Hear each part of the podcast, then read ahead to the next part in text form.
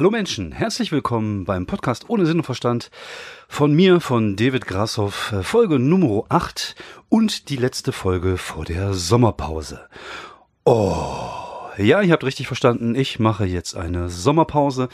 Ich muss jetzt noch eine Woche regulär arbeiten, also meinem regulären Job nachgehen im Büro und ich habe auch keine Auftritte mehr die nächste Woche.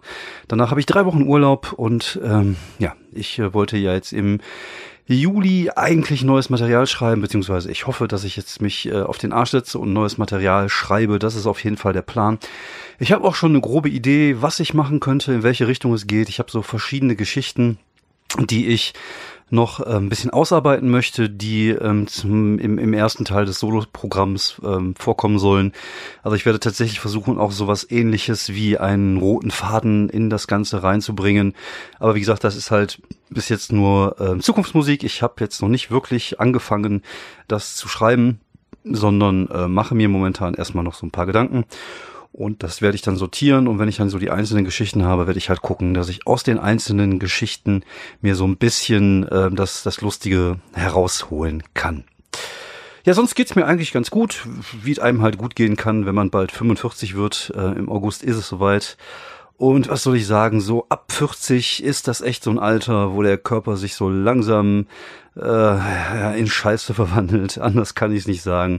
Ähm, bei dem einen ist es früher, bei dem anderen, wenn er Sport macht, vielleicht ein bisschen später, aber das ist halt einfach so. Die, der, die Zersetzung fängt während der Lebenszeit schon an. Man wird immer fetter, man wird immer hässlicher, die Zähne fallen auseinander, der Rücken tut weh, die Haare werden grau, man sieht nicht mehr so gut. Aber es gibt immer noch eine Sache, die immer noch so gut funktioniert wie früher, und damit meine ich nicht mein Mundwerk, nämlich äh, der Kopf, äh, das Gehirn.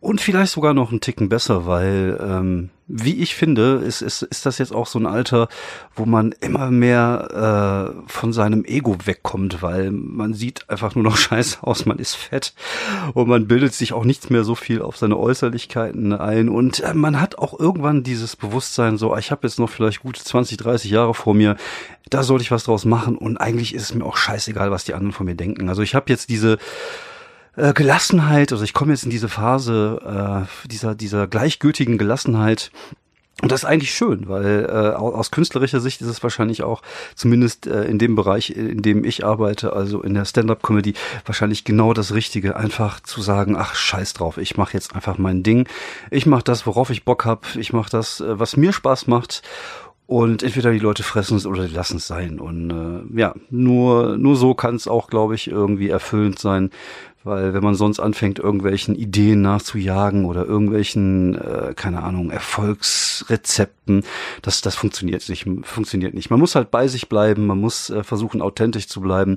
Und man muss einfach die Sachen machen, worauf man selber Bock hat. Das war eigentlich schon immer so ein Motto von mir, was natürlich relativ leicht gesagt ist, weil ich halt von der Kunst nicht leben muss, sondern ich habe ja ein äh, geregeltes Einkommen. Das heißt, ich bin in allen anderen Sachen relativ frei. Also ich kann das machen, worauf ich Bock habe und das ist halt einfach schön und das ist auch, glaube ich, einfach erfüllender, als wenn ich jetzt auf Teufel komm raus noch äh, gucken müsste, dass ich jetzt mal langsam Erfolg habe, damit ich äh, meinen Job kündigen kann und jetzt nur noch von der Kunst leben kann.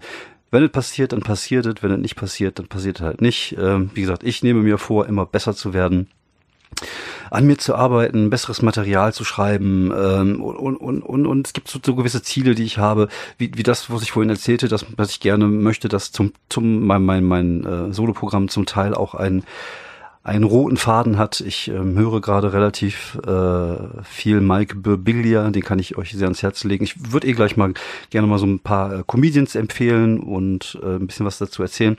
Er ist auf jeden Fall ein ziemlich guter Storyteller und ich finde es halt wirklich Wahnsinn, wie der es schafft, eine Geschichte von vorne bis hinten zu erzählen. Natürlich immer wieder zwischendrin andere Geschichten, aber unglaublich lustig und man hat das Gefühl, dass er tatsächlich eine Geschichte erzählt und da, das würde ich gerne auch können und da würde ich gerne so zum, zum bisschen zumindest hinarbeiten, dass man das Gefühl hat, dass mein Soloprogramm aus einem Guss ist. Es ist natürlich nicht so, weil das Material was ich jetzt schon habe, ist natürlich im Laufe der letzten äh, drei Jahre entstanden und das ist halt äh, entstanden, wie Material bis jetzt immer oft entstanden ist, sondern ich hatte eine Idee und ich habe versucht, was daraus zu machen. Das hatten wir ja beim letzten Mal, wo ich über Bits erzählt habe, wollte ich jetzt ein bisschen ähm, tiefer gehen und versuchen, ein bisschen mehr darüber zu erzählen, wie man über das Bit hinauskommt, wie man ähm, die, die Themen findet, wie man seine Stimme findet. Es gibt diesen Begriff, die Stimme finden in der Comedy Und ähm, das wollte ich halt mal so ein bisschen, bisschen erläutern. Also ich habe bis jetzt eigentlich immer so gearbeitet, dass ich immer eine Idee hatte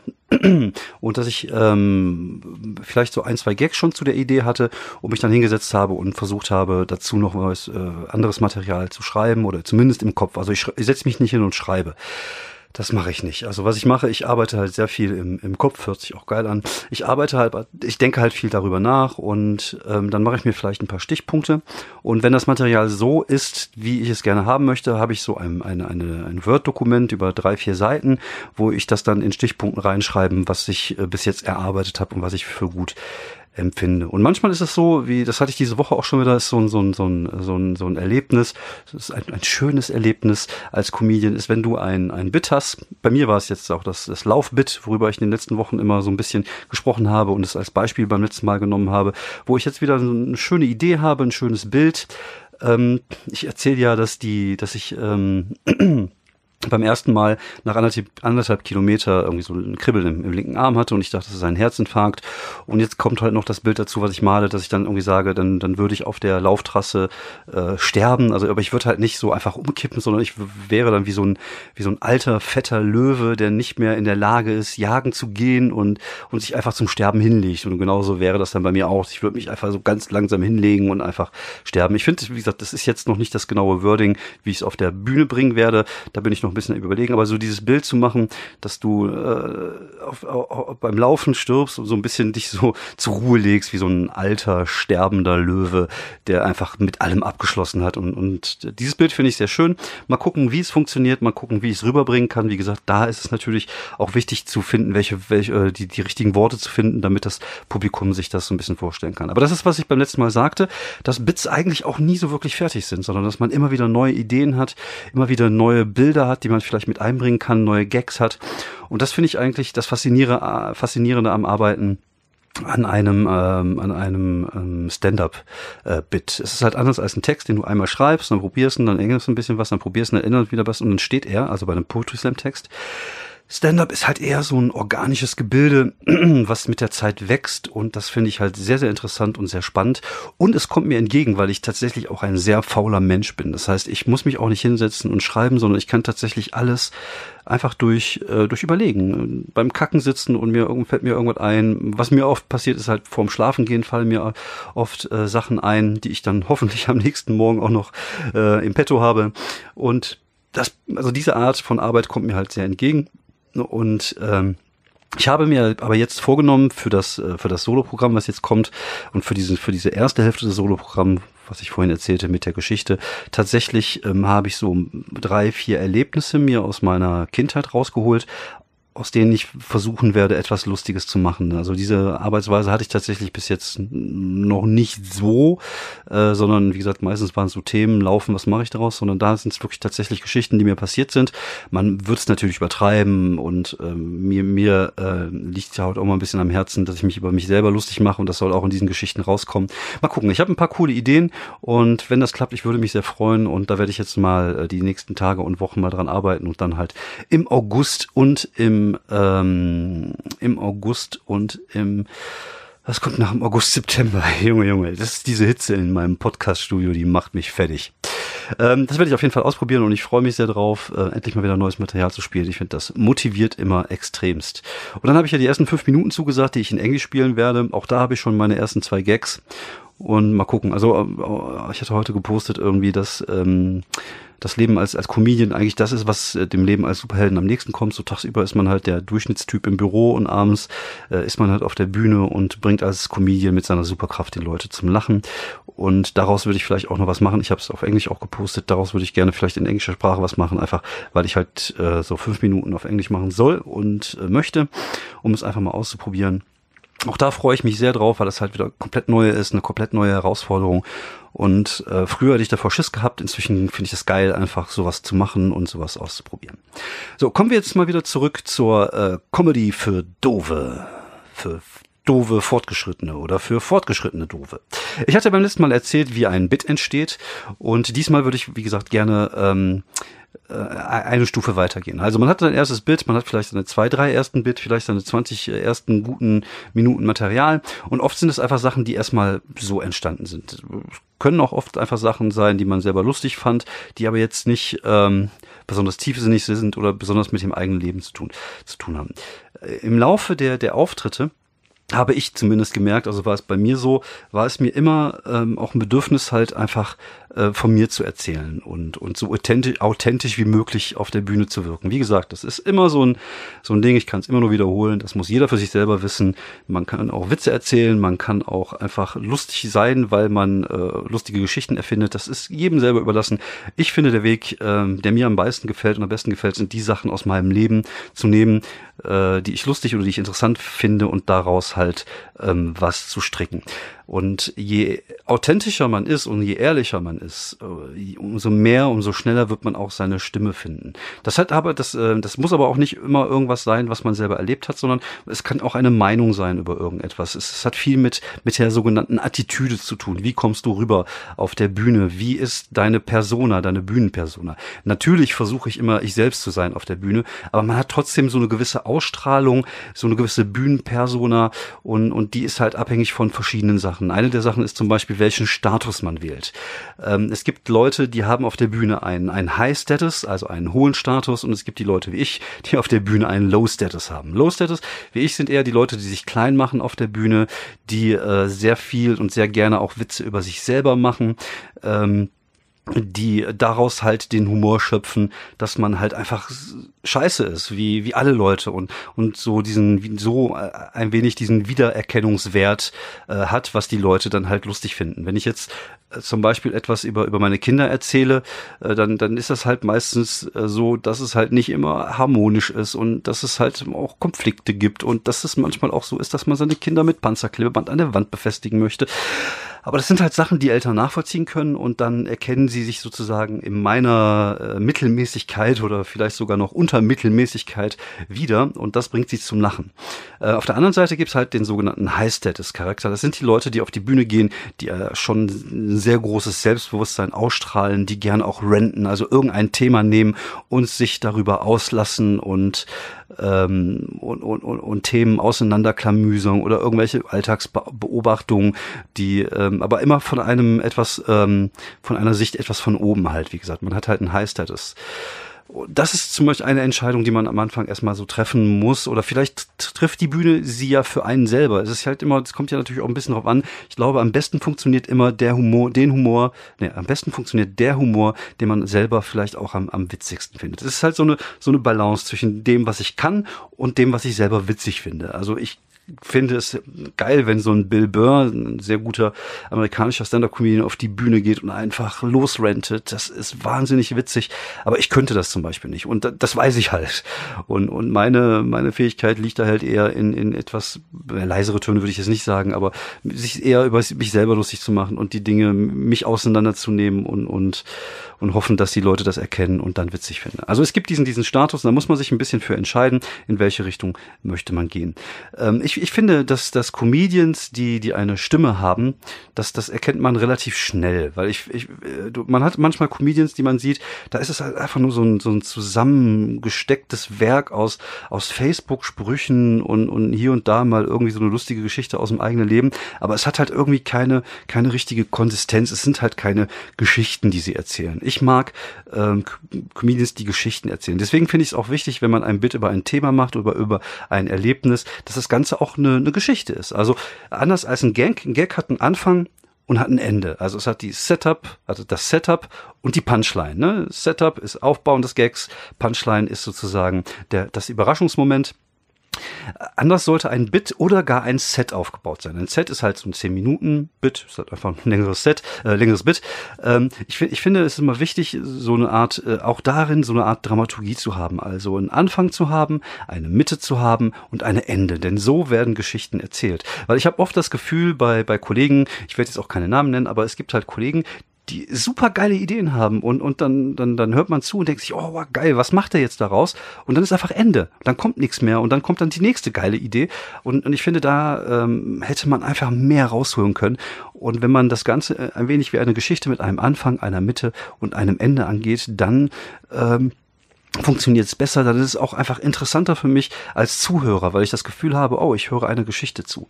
Und ähm, das hat auch nichts mit der Qualität der Gags zu tun oder, oder mit der Gagdichte. Es ist natürlich cool, wenn man am Anfang direkt einen Gag hat, ein bisschen was erzählt, in der Mitte noch ein paar Gags hat und am Ende noch mit einem guten Gag rauskommt. Das ist natürlich der Idealfall, aber auch halt immer. Ne? Bei einem Set ja auch so und bei einem Bit ja auch so, wenn du dann fünf Minuten hast, gut anfangen, gut aufhören, ist immer ein gutes Ding was nicht immer gelingt. Ich hatte letztens auch wieder, der letzte hat gar nicht funktioniert und dann habe ich dann einfach irgendwie gesagt, okay, dann hat er jetzt nicht funktioniert. Ich erzähle euch jetzt noch einen letzten Gag.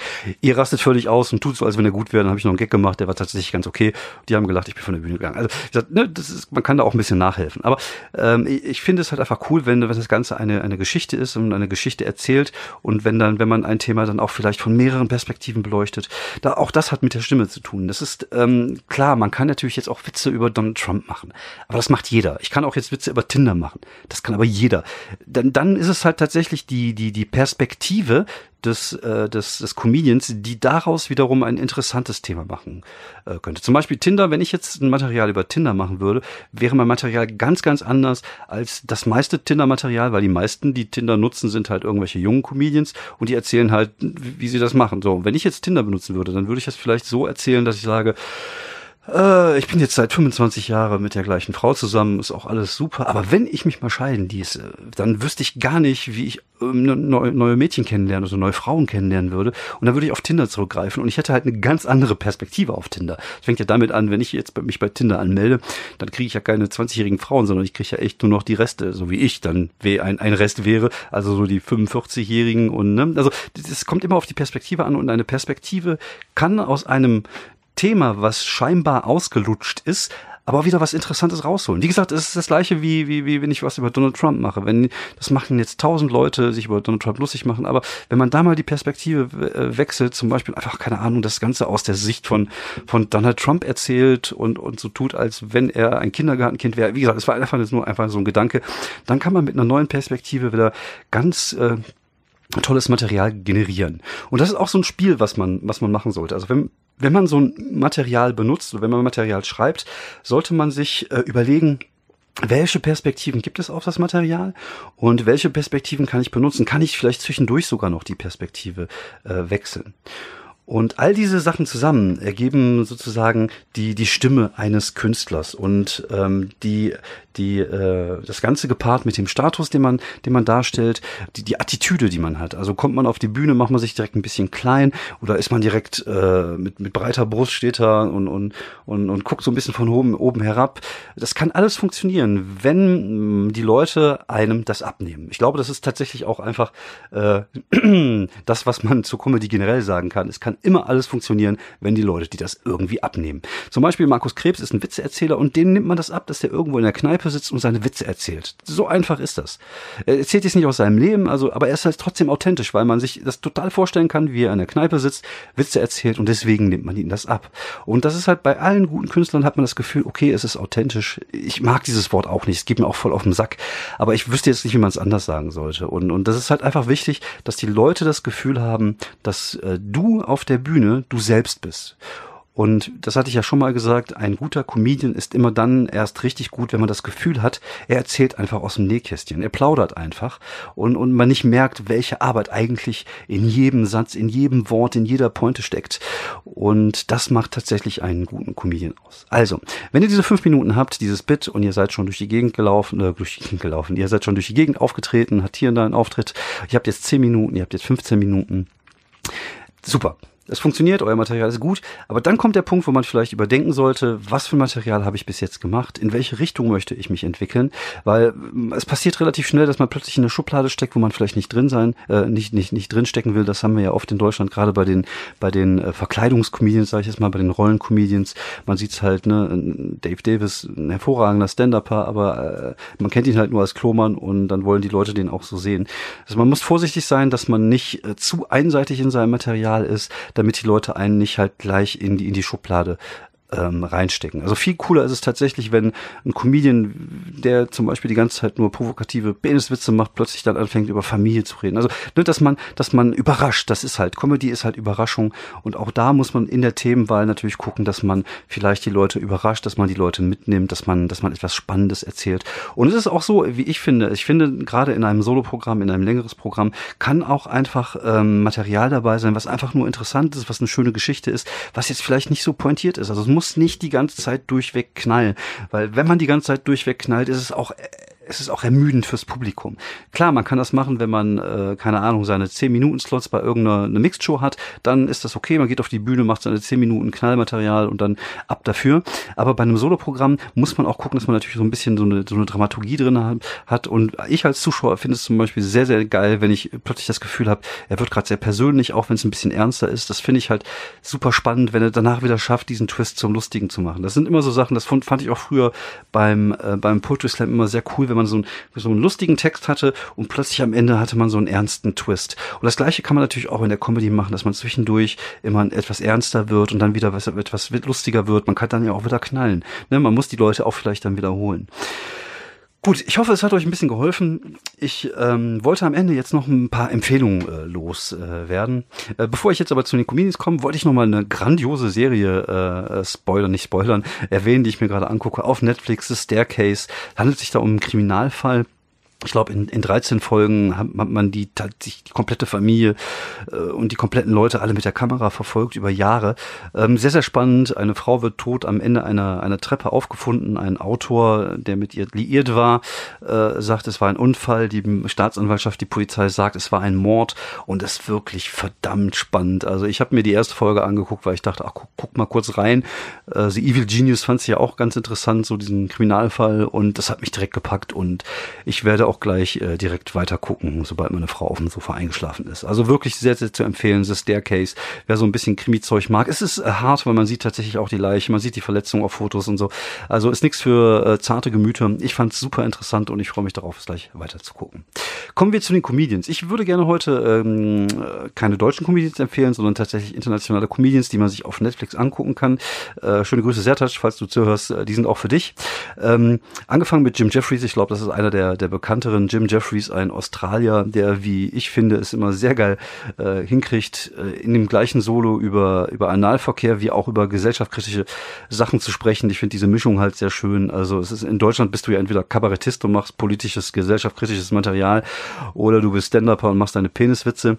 Und in den USA ist es halt so, dass auch jemand, der gerne Peniswitze macht, auch ähm, politisches Material machen kann. Und Jim Jeffries ist da ziemlich cool und ich mag den halt sehr, weil er halt auch sehr derb ist, sehr dunkel. Das ist halt auch meine Art von Humor. Jim Jeffries sehr zu empfehlen.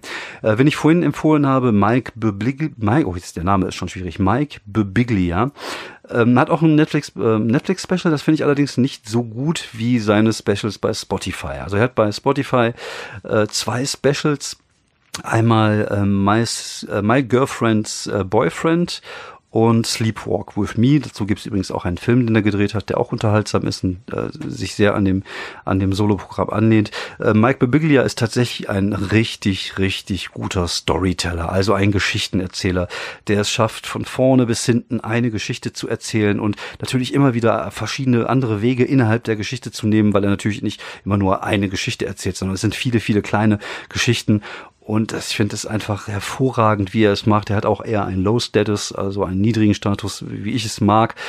Und der macht das so gut und das ist so lustig. Und das sind tatsächlich ähm, inzwischen, glaube ich, auch einfach meine beiden äh, Lieblings-Specials. Äh, also sehr, sehr empfehlenswert. Äh, er hat auch noch zwei andere Sachen bei, bei Spotify, wo er äh, Geschichten erzählt aus, seinen, aus seinem Blog. Auch die sind sehr empfehlenswert. Äh, die fand ich auch ähm, sehr, sehr gut. Äh, wen ich auch sehr mag, ist Doc Stanhope. Das ist auch einer meiner absoluten Favorites. Ähm, findet man, glaube ich, auf Netflix nix von. Der ist schon relativ hart, muss man bei Spotify rein reinhören. Ähm, sehr hart, sehr böse, sehr betrunken und ich finde den super geil. Also ich mag den total gerne. Äh, wie gesagt, ist nicht jedermanns Sache, weil er tatsächlich auch echt einfach mal Grenzen überschreitet und es manchmal auch sehr weh tut, wenn man, wenn man ihm zuhört. Aber er ist halt ein echt ein cleveres Kerlchen und ich bin tatsächlich echt ein Fanboy. Ich habe auch seine beiden Bücher gelesen, die man sich ähm, aufs Kindle runterladen kann bei Amazon. Ähm, Doug Stanhope ähm, auf jeden Fall sehr, sehr empfehlenswert. Ähm, ja, natürlich so die, die üblichen Verdächtigen, ähm, Bill Burr. Louis C.K. weiß ich nicht, ob man den heutzutage noch empfehlen kann, weil er ja gerne auch mal im Backstage-Bereich onaniert hat vor Frauen. Also sich, äh, naja, ihr wisst schon. Und, aber sein Material ist trotzdem halt über, über alle Zweifel er, erhaben. Ist eigentlich auch ähnlich wie, ähm, wie die alten Solis von, ähm, von Bill Cosby. Auch er ein riesengroßes Arschloch und einfach ein fieser Kerl aber einfach aus, aus comedy-technischen Gründen, wenn man sich ein bisschen mit der Materie besch beschäftigt, kommt man nicht umher. Es gibt da seine, seine alten Sachen aus den 80ern, die sind einfach, wow, sie sind einfach gut und die sind auch einfach zeitlos. Es gibt da so eine Geschichte, wie er beim Zahnarzt sitzt. Also ich, ich tue mich schwer, es zu empfehlen, weil es einfach ein Kacker ist, aber äh, wenn man es einfach mal den, den Künstler mal zwei Minuten außer Acht lässt, einfach nur die Technik zu sehen, ähm, ist es wirklich empfehlenswert, sich diese, diese alten äh, Specials anzugucken. So, ähm, was, was habe ich jetzt noch? Ich habe mir so viel angeguckt in letzter Zeit. Äh, Mark Maron mag ich sehr gerne. Das ist aber auch da wieder eher ein Geschichtenerzähler, eher jemand, der, der, der leisen Töne. Ich finde ihn halt sehr, sehr angenehm und äh, auch da hat, gibt's bei Netflix ein Special, was ich euch ähm, sehr ans Herz legen kann. Äh, äh, Hannah Gatsby, äh, Gatsby hatte ich euch ja beim letzten Mal schon empfohlen. Auch da, äh, es ist keine richtige Comedy, es ist Stand-up, aber ernst und lustig zugleich. Äh, es gibt gewisse Stimmen, die sagen, das ist halt auch mit Comedy nichts mehr zu tun. Ich also es ist schon Comedy, aber macht euch selber ein Bild. Ja, dann möchte ich mich recht herzlich äh, bedanken dafür, dass ihr die ersten äh, neun Folgen mit der heutigen gehört habt. Ich hoffe, es, es, es, ihr fandet es gut, ihr hattet Spaß. Ich hatte ähm, sehr viel Spaß beim Aufnehmen dieser Folgen und beim Zusammenbasteln, auch wenn ich immer sehr viel geschwitzt habe dabei, weil es halt einfach hier verfickt warm ist. Oh, ich muss mir ja meinen Explicit Lyric Aufkleber verdienen. Ähm, nee, mir, mir war es eine Freude und, und wenn ihr Bock habt, äh, könnt ihr gerne was schreiben oder bei Tweet, bei Twitter irgendwas reinschreiben oder wie auch immer euch bemerkbar machen. Ähm, ich weiß noch nicht so ganz genau, wann es weitergeht. Mit der Jubiläumsfolge, mit der 10. Ähm, hört sich mehr an, als es ist. Aber ähm, ich denke mal, dass es so ähm, Anfang bis Mitte August weitergehen wird mit mir. Ähm, wenn ihr Interesse habt, äh, ich kacke jetzt völlig ab. Nein, wenn ihr irgendwas äh, Spezielles über Comedy hören wollt, wenn ihr meine Meinung über irgendwas wissen wollt, wie gesagt, schreibt mich einfach an. Ich würde mich sehr freuen. Ich wünsche euch einen sehr, sehr schönen Sommer. Ich wünsche euch einen erholsamen Urlaub Urlaub, falls ihr äh, in den Genuss kommt, jetzt einen Urlaub machen zu können. Ähm, bleibt sauber, lasst die Hände über die Bettdecke. Wir hören uns. Bis dann. Ciao.